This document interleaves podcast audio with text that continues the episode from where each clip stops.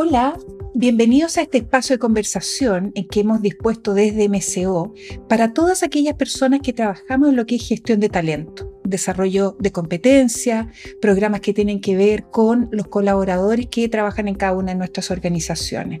Soy Pamela Rabanal, directora comercial de MSO, y estoy motivada por poder conectar a los profesionales de recursos humanos con la gran oportunidad que tenemos al frente de ayudar a hacer una transición armónica y poderosa hacia el nuevo escenario laboral que se nos presenta, cuidándonos como profesionales. Hoy lo que nos convoca es el diseño de programas de bienestar al interior de las organizaciones. Todo esto después de haber vivido una pandemia y con todo el contexto social que tenemos respecto de la reformulación de paradigmas y formas de interrelacionarnos. Y para eso vamos a estar conversando hoy día con Jessica Laño, quien es psicóloga, coach certificado de Human Capital, especialista en transformación digital, profesora de la Universidad Católica y líder en MSO de Conéctate, la unidad de bienestar y calidad de vida. Hola Jessica, ¿cómo estás? Hola Pamela, ¿cómo estás? Muy bien, aquí contenta de iniciar este este viaje con todo lo que nos están escuchando para informarles y contarles respecto a lo que está pasando en el mundo del bienestar. Excelente, bien, súper.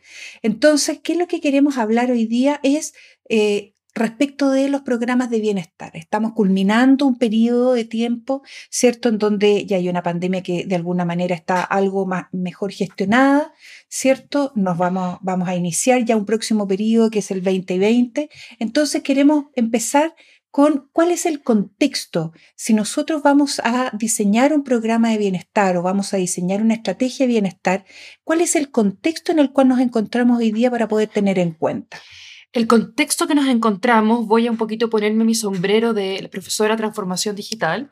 Esta es la primera vez en la historia de la humanidad, desde que partió la era digital, que el mundo y todo lo que vivimos cambia tan rápido. Es decir, mm. aquello que dábamos por sentado ayer, no lo podemos dar por sentado mañana. Mm. Y el mundo del bienestar es lo que se ha visto más afectado e impactado en el mundo organizacional con respecto a cómo las organizaciones, cualquier tipo de organización, se está haciendo cargo de la palabra que hoy día vamos a llamar bienestar, porque después vamos a entrar un poquitito en eso. Perfecto. Oye, ¿y cómo sientes tú que eso se ha modificado, se ha movido en términos de las personas, los intereses, la estructura organizacionales? ¿Cómo desde dónde nos paramos? O sea, primero, respecto al tema de las personas, eh, hace dos años atrás, tres años atrás, antes que partiera la pandemia, incluso antes de que eh, viviéramos todo el tema del estallido social, de todo, todo el movimiento que hemos tenido los últimos tres años, hablar de bienestar era algo un poco superficial, era hacer gimnasia de pausa, era que la gente eh, tuviera relativamente cómodo en su lugar de trabajo. Eh, el gobierno hace siete, ocho años atrás inició todo el tema de las encuestas de los riesgos psicosociales, justamente porque era un tema que hace unos años atrás ya empezó a tomar cada vez más fuerza. Pero hoy día, luego de todo esto que ha ocurrido, el mundo del bienestar, es decir, cómo el bienestar de un trabajador, de una persona, impacta en lo que tiene que hacer en su día a día en el trabajo, hoy, sobre todo hoy, mm. y el OMS lo cuenta y lo demuestra, de que está cada vez siendo más fuerte y más potente, porque hoy día, y ahí entro en el desintereses, el interés de las personas hoy cada vez más están preocupados concentrados en vivir tranquilos, podríamos decir, ¿eh? en, mm. alguna forma, en incorporar el bienestar en su vida laboral, mm. porque vamos a decir que hoy día la OMS ya lo dijo, que la causa número uno de muerte en el mundo tiene que ver con enfermedades cardiovasculares y las enfermedades cardiovasculares tienen que ver con el estrés. Mm. Entonces la gente cada vez más está tomando conciencia en que si no cuida su bienestar, podríamos decirlo, eh, eh, eh, eso va a impactar en su trabajo y también va a impactar en su vida personal. Claro. Y entonces, dentro de ese contexto, ¿qué es lo que podemos definir como el bienestar en las organizaciones? El bienestar, en pocas palabras, es el equilibrio que se establece entre aquello que me pasa en, en MCO. Tenemos, trabajamos cuatro dimensiones. Y las cuatro dimensiones son cómo está mi mundo físico, mi mundo corporal, eh, eh, cómo está mi mundo mental, cómo están mis pensamientos, eh, cómo está mi mundo emocional, es decir, aquello que estoy sintiendo y cómo está mi mundo relacional. Y estas cuatro dimensiones están en constante interacción con el mundo del trabajo. Es decir, cómo está mi mundo físico, es cómo yo voy a responder a ciertos momentos de estrés en el trabajo, cómo está mi mundo emocional, es cómo yo me voy a relacionar también con mis colaboradores, con mi equipo, eh, cómo está mi mundo eh, social también, impacta en cómo me llevo con los otros colaboradores y cómo está mi mente. Hoy mm. día en MIT hizo un estudio hace cuatro años, cuatro años atrás que, y de hecho en las empresas más grandes del mundo están demostrando cómo cuando cuando baja nuestro mundo mental, es decir, cuando lo ponemos más en pausa y dejamos estar todo el tiempo en el hacer, eh, aparecen los momentos más creativos y las ideas más disruptivas y más poderosas en el mundo de los negocios. Entonces, hoy día cada vez más, si hablamos de bienestar, estamos hablando de cómo estas cuatro dimensiones interaccionan, se integran en mi vida laboral. Perfecto. Bien, y lo otro ahí importante es esta mirada más integral, ¿no? Porque de repente hay una concentración ahora en lo que es lograr la salud mental, pero no es lo único asociado al tema del bienestar, sino que están esta, esta dinámica o interacción en estas cuatro dimensiones. Sí, mira, y ahí quiero decir una cosa importante porque ahí voy a, voy a, voy a, voy a citar las mismas palabras que dijo Daniel Goleman, que es uno de los grandes pensadores, creadores del mundo de la inteligencia emocional que está en Estados Unidos, eh, me imagino que espero que acá lo conozcan, él dice que hoy día los seres humanos tenemos somos gran analfabetos del mundo emocional, somos muy analfabetos porque muchas veces pensamos de que si yo, salud mental se refiere al mundo mental, es mm. netamente la mente, pero la mente, y aquí vamos a hablar de ciencia, está constantemente relacionada con nuestro cuerpo. Todo lo que pasa en nuestro nivel mental le manda información a nuestro cuerpo y lo que pasa en nuestro cuerpo le manda información a nuestra cabeza. Por tanto, acá estamos hablando de que hay varias dimensiones que están ocurriendo y que se interrelacionan continuamente. Entonces, justamente hoy día en la mañana hablaba con un colaborador decía, estoy en depresión y después descubrimos que está cansado. Mm. Entonces, el bienestar también tiene que ver con cómo yo distingo aquello que me ocurre en estas cuatro dimensiones y cómo soy capaz de poder identificarlas, hacerme cargo y luego impactar en mi mundo laboral. Y hoy día los países desarrollados eh, cada vez más le están dando la importancia a esto, porque cuando un ser humano está bien, usted, esto, esto yo, yo, digo ya, es como que uno lo tiene que vivir en su vida, cuando uno está bien, las cosas pasan, mm. ocurren, uno puede trabajar, se siente tranquilo, se siente energético, pero cuando uno está mal, mm. eh, eh, empiezan a suceder cosas en nuestro entorno. Mm. Eh, somos más sensibles, somos más hiperreactivos, nos cuesta más dormir en la noche, en la mañana amanecemos así como de alguna forma cuán productivos somos en una reunión. Por tanto, yo le digo a la gente que vean ellos mismos qué pasa en su lugar laboral cuando están bien y qué pasa en su lugar laboral cuando están más tensos. Mm. Y eso, eso hoy día va a ser crucial para el mundo del trabajo, porque puede ser que tu generación y mi generación haya aceptado el sacrificio y el esfuerzo como algo parte de lo que es trabajar. Pero hoy día las nuevas generaciones, desde los millennials, que me siento muy orgullosa de ello, ya nos está aceptando, validando como una práctica normal eh, trabajar en un mundo tenso, mm. con estrés, mm. donde no hay preocupación y ocupación del bienestar. Mm. Y eso los trabajadores que van a entrar a trabajar en los siguientes años, si las Lo tienen clarito, ¿no? Clarísimo y no van a aceptar trabajar en un contexto donde eso no sea parte de la cultura organizacional. Sí, donde no sea parte como del cuidado y del autocuidado finalmente. Así es. Sí. Y ahí viene toda una, una concepción y un nuevo lenguaje que vamos a empezar a implementar. Anteriormente no teníamos el bienestar como parte de nuestra conciencia o para tenerlo dentro de nuestros programas, ¿cierto? Eh, bien, y ahí vamos a trabajar.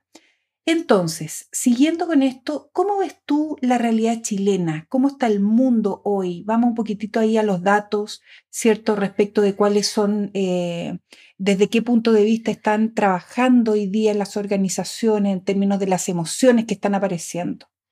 O sea, yo creo que hoy día todavía, si antes estábamos como en gestación, hoy día estamos recién como en pañales el mundo del el tema del bienestar. Eh, recién hace algún tiempo ya se están dando indicadores, se están dando números.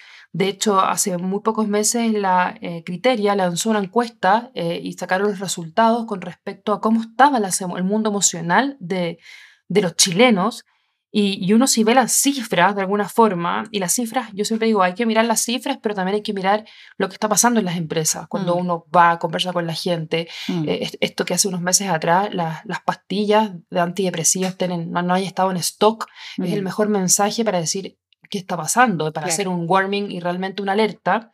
Y básicamente lo que dice la encuesta Criteria es que el 48% de la gente eh, tiene una sensación de temor, de inquietud, eh, el 37% está con miedo a la anticipación, la anticipación está asociada con, el, con la ansiedad, es decir, qué va a pasar en el futuro. Hay un 35% que se siente triste eh, y después ya entramos con, y, ahí, ahí es donde parten las, cifras menores, donde el 21% se siente en confianza, donde el 19% se siente con sorpresa, eh, y recién ya como en un 11% entramos en el mundo de la alegría. Entonces uno dice, mm. ¿Cómo, cómo podemos? Yo, yo le pregunto a la gente eh, y el mundo de las organizaciones, ¿cuánto tiempo del día estoy en alegría? Mm. ¿Cuánto tiempo del día estoy en gratitud? ¿Estoy en goce, confianza? ¿Y cuánto tiempo estoy con miedo y con angustia? Hay un mm. indicador que es un indicador externo, interno, que uno lo puede mirar. Y si uno ve los indicadores de, de que sacó Criteria, de alguna forma coinciden con, también con la sensación sentida que hay post pandemia o en este mundo, en esta nueva adaptación que estamos hoy día viviendo. Mm. Claro, y ahí finalmente es que eh, mayoritariamente estamos habitando en emociones que son negativas y que por lo tanto nos tienen en una sintonía distinta, ¿cierto? Y eso afecta a estas cuatro dimensiones del bienestar, en lo físico, emocional, mental y social. Voy a, voy a hacer un cambio y más que emociones negativas son emociones no reconocidas. Perfecto. Entonces, por eso ahí entramos en el analfabetismo, que es eh, incluso eh, donde la gente cree que sentir una emoción es malo. Claro. Entonces, es un dato exactamente, sentir angustia, sentir pena, sentir miedo es absolutamente válido. El tema es que sepamos regularlo. Claro. Y cuando y reconocernos a nosotros en ese estado emocional, Exactamente. Y eso eso esa cultura donde aceptamos el miedo, donde integramos la rabia, donde integramos la preocupación como parte de algo que, nos acontece como especie humana, claro. es también parte de la estrategia del bienestar, es parte de la cultura. Mm. Y, y, no solamente de la boca para afuera, sino no solamente con una declaración, sino también con eh, eh, ahí donde decimos el autocuidado, con empoderar a la gente. Hoy día la mm. gente necesita mucho empoderarse a sí misma, más que buscar un referente afuera. Empoderar a las personas en que sepan reconocer, porque lo que te pasa a ti lo que me pasa a mí y lo que te está pasando a ti que estás escuchando es completamente distinto. Claro. Y ahí es donde viene la educación respecto de poder autoevaluarse y saber eh, qué es lo que a uno le está pasando y por lo tanto poder tomar acción. Así es, no es solamente eh, escuchar y conocer los tips para tener una mejor calidad de vida, sino que primero tiene que partir por la autoevaluación. Así es, ¿cierto? Así es.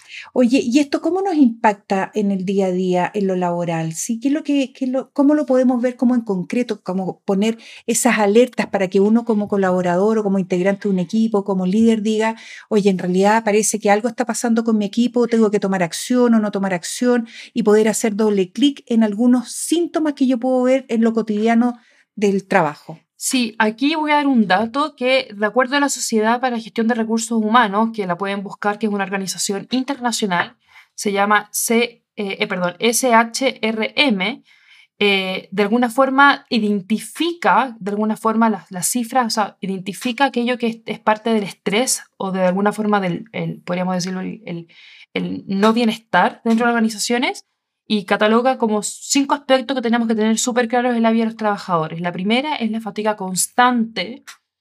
Lo segundo sería el insomnio. El insomnio es no poder de, entrar en un sueño profundo, ¿ya? Porque a veces la gente malentiende el insomnio como es el, como constantemente por un periodo largo no entrar en un sueño profundo, despertarse, dolores y molestias que te duelen. Lo típico, el dolor de cuello, los hombros, el eh, estómago, lo lumbar. Exacto, la gente hoy día, yo siempre digo, no normalicemos sentir dolor como algo normal porque es un síntoma. Alta ansiedad, recordemos que la ansiedad es eh, pensar constantemente en el futuro, en aquello que va a pasar. Por tanto, no vivimos el presente y vivimos una realidad paralela.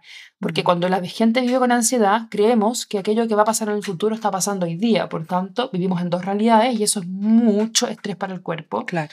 Y lo otro, bueno, aumento de peso también, Mm. porque el sedentarismo también impacta en la vida de un trabajador y ahí entramos en la dimensión física. Mm. Entonces, vuelvo al modelo que tenemos en MCO, que si vemos lo que es la fatiga constante, el insomnio, los dolores, la ansiedad y el auto- aumento de peso, nuestras cuatro dimensiones están ahí, que es el Mm. físico, el eh, emocional, el mental y el relacional, están todos ahí. Sí, Y, sí. y- y- y- y en este modelo que se llama el modelo FEMS, entregamos un mapa donde la gente empieza a distinguir cómo opera y cómo integra cada una de estas dimensiones. Mm, exactamente. Bueno, y eso, ese modelo además deriva también de la definición de la Organización Mundial de la Salud. Así es. Así que, bien. Oye, y Jessica, cuéntanos entonces, teniendo esto en contexto, eh, estos síntomas que nos podemos dar cuenta de cómo afectaría, digamos, eh, el- el- la parte más cotidiana en lo laboral.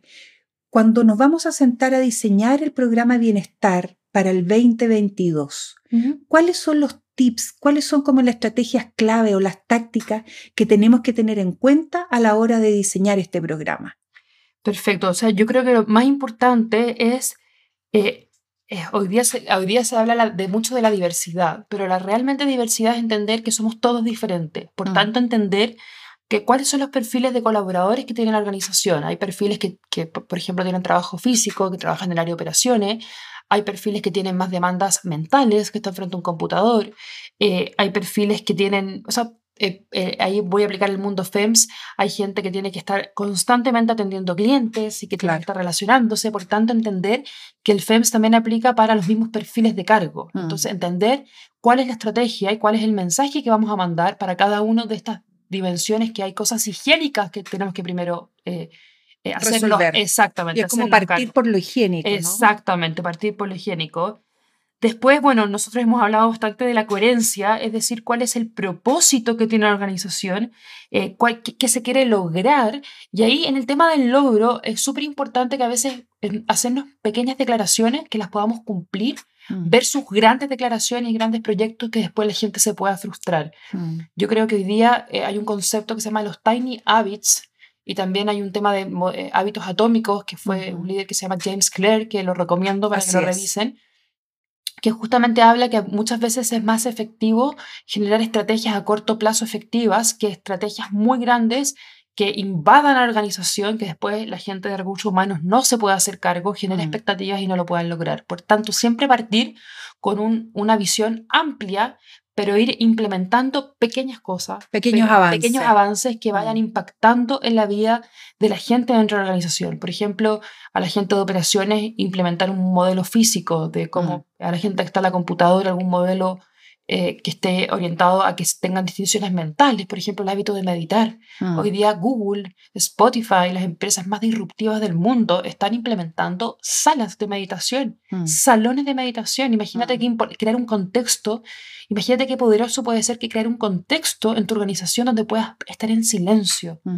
Mm. O organizaciones como lo hemos visto hoy día también, en donde ya no hay un horario de trabajo fijo, sino que se generan puntos de encuentro en donde todos se organizan, se ven, pero cada uno trabaja de acuerdo a sus objetivos. Exactamente. o implementar estas prácticas, por ejemplo, para ir irradiando, que ahí nosotros también eh, contamos con esta herramienta de las cartas FEMS, Mm. ¿cierto? En donde incorporamos la práctica para que en cada reunión nosotros hablemos sobre una de estas dimensiones y vamos generando un lenguaje, vamos ampliando la conversación y vamos entregando tips para que todos puedan ir incorporando. Algo práctico. Así es. es ¿sí? ahí de alguna forma es eh, eh, trabajar en el analfabetismo a través de Mm. prácticas que más que hacer a la gente que se conviertan en coach y en psicólogo, eh, es, que, es que tengan distinciones. Y otra cosa súper importante, que yo creo que es parte de, de algo que tenemos que hacernos cargo como en la cultura chilena, es empoderar al otro de su bienestar. Porque muchas veces tenemos, es como... eh, yo Lo que me tiene que dar la organización. Exacto, la organización, yo, la, la gente, yo eh, cuando hago clases, cuando trabajamos en lo- aquí en MCO, muchas veces la gente está muy parada en un discurso de que alguien me lo tiene que entregar. Mm. Y yo les digo, qué poderoso y qué abundante y qué riqueza puede ser que yo me haga cargo de mi bienestar, Mm. me haga cargo de mis dolores, me haga cargo de, de mis malos hábitos, me hago cargo de mis malos, de mis malos vínculos, porque al final el mayor poder y la mayor autoridad siempre la tengo yo conmigo mismo y que un equipo de recursos humanos pueda pasar ese mensaje, Mm. eh, también está pasando la autoridad y el poder a los otros y eso puede ser una fuente de oportunidad muy importante para la organización. Mm. Y ahí también tener en cuenta de que en la medida en que yo me hago cargo, esto es un beneficio no solamente para tu organización, sino que para tu medio donde tú habitas, para tu familia, con tus amigos, etcétera. Entonces todos elevamos el nivel, ¿sí? Y, y ahí es buscar y que nosotros promovemos mucho el tema de la generosidad, de lo que tú aprendes, compártelo con otros, entrega estos tips, utiliza nuevas y mejores prácticas y haz que sucedan en tu casa también. Así es, porque Mm. estamos integrados, no estamos divididos. Cuando hay gente que me ha hecho la declaración de que no lleva su mundo laboral a la casa, siempre lo estamos llevando. Quizás no lo declaramos, pero y al revés uno. también. Y al revés también. Entonces, al final del día, es como co- eh, mi, mi bienestar en mi trabajo, mi bienestar en mi familia, mi bienestar Mm. con mi pareja. Y ojo, Daniel Goleman lo dice: el bienestar no es estar todo el día feliz y contento. Totalmente. El bienestar tiene que ver con hacerme cargo Mm. tiene que ver con eh, super- ir superándome, tiene que ver con cuando algo me pasa, cómo yo me hago cargo de eso, tiene que ver con la resiliencia. Mm. Eh, por eso la gente a veces que ha tenido enfermedades terminales y han salido de esas enfermedades, gente que después se hace famosa porque tiene que Mm. ver, la vida no tiene que ver en estar happy y feliz todo el día, tiene que Y ser súper exitoso. Exacto, tiene que ver en cómo yo me hago cargo. Mm. Y ahí donde hay una prueba y hay una fuerza, donde, donde las organizaciones tenemos que vulnerabilizarnos, educar emocionalmente, empoderar al otro y eh, generar hábitos que den contexto, que Mm. den, que den un contexto para que eso se vaya instalando. Mm. No ser solamente una frase bonita, sino que llevarlo a cabo en el día a día. Y es Mm. simple, es orgánico y es ágil. Sí, y eso además potencia este rol más social que hoy día tenemos que tener las organizaciones, Así es. ¿cierto? De hacernos Así cargo del entorno, que está bien, responsabilidad social empresarial, etcétera, pero hoy día es con una conciencia distinta. Así Y es. estas nuevas generaciones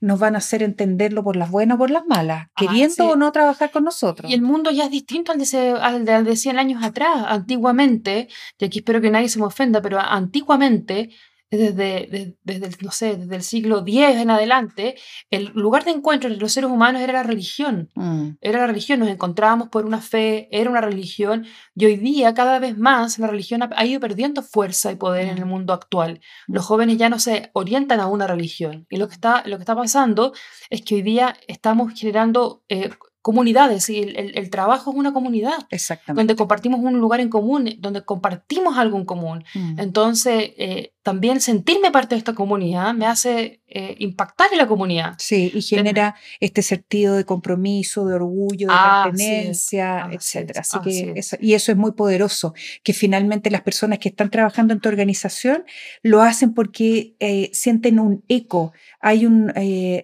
les resuena la coherencia que ven en esta comunidad organizacional respecto de lo que ellos quieren. Así ¿Sí? es, así es. Oye, Jessica, y lo otro que queríamos ver ahí respecto del- del- de estos tips para los programas es también, es también como tomar conciencia de que esto va a ser más complejo y más ágil de lo que veíamos anteriormente, ¿sí? Porque hay nuevas necesidades, nuevos paradigmas, pero también hay una transición y ahí desde el recurso humano es la mirada que podemos aportar de poder hacerlo de manera más armoniosa, más cuidada, Así teniendo en consideración a las personas, poniéndolas al centro, preguntando, más que centrándonos en reuniones y entre cuatro paredes de ir a encontrar las soluciones, es ir preguntando y eso irlo adaptando y haciéndolos partícipe a las personas, los mismos colaboradores de los diseños de estos programas de bienestar. Así es. Mira, voy a, voy a responderte con un tema nada que ver con respecto a que recu- recursos humanos invierte mucho tiempo, energía, dedicación y dinero en reclutar, por ejemplo. Mm, Bien, entonces, eh, justamente con la pregunta que me haces y retomando un poquitito, eh, muchas veces el equipo de recursos humanos invierte mucha energía en energía, tiempo, planificación y dinero en reclutar, en los proyectos de reclutamiento, de cómo, hacemos, de cómo lo hacemos para atraer el talento a nuestra empresa. Y yo digo que ese es un pensamiento a veces mucho desde la carencia y los invito a pensar desde la abundancia, en que a través de, a través de crear programas de bienestar, creando esos programas, eh, podemos empezar a, a- a- invitar a la gente a participar, a motivar a los talentos a ser parte.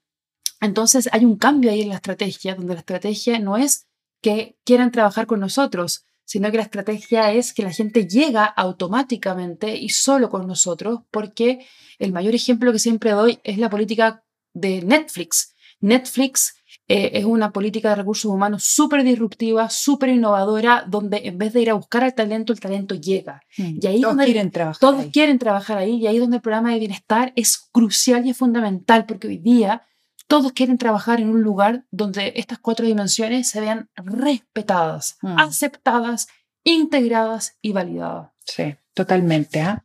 Oye, la verdad es que es un tremendo desafío. Primero, volver a conectar con este nuevo sentido de bienestar, con esta dinámica y empezar a dejar atrás algunos paradigmas, ¿cierto? Que todavía están medio pegados del tema de las horas que uno tiene que pasar dentro de la compañía, el cómo se organiza, esta de, la las reuniones y la jerarquía para pasar a una redarquía, etcétera. La verdad es que siento ahí que nos queda un desafío bien potente y la idea es que sigamos socializando y participando en estos espacios de conversación para generar cultura en términos de lo que se viene, de lo que es la gestión de talento. Y en particular el tema de hoy que nos convocaba, que era el tema del bienestar. Así que, Jessica, un millón de gracias por tu participación el día de hoy. Espero que tengamos otro podcast y que hayamos eh, aportado con un granito de arena ahí a todos con quienes estamos trabajando. Y súper invitada para una siguiente ocasión. Muchas gracias a ti por el tiempo y los dejamos a todos invitados a que eh, el primer paso siempre es la toma de conciencia y no- el bienestar no es una idea intelectual, no solamente es desde la cabeza, sino que también es desde el ser y hacer. Mm. Eh, y eso de alguna forma creo que puede ser muy poderoso para el mundo del trabajo que se nos viene en los próximos 20 años. Así es. Así que, bien. Muchas gracias a ti por la invitación. Gracias, Jessica. Y a todos un abrazo y nos seguimos viendo en una próxima oportunidad. Un abrazo. Un que estén abrazo. bien. Chao, chao.